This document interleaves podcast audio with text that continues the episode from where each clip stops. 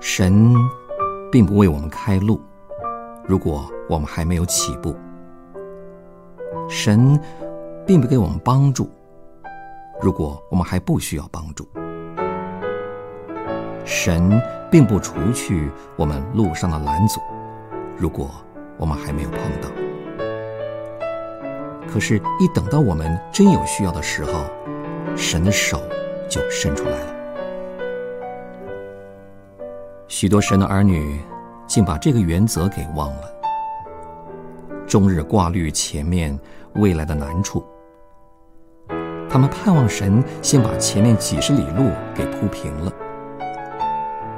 但是神只肯照着他们的需要，一步一步的开路。你必须从水中经过，然后才可求神实现他的应许。我们必须了解这个原则。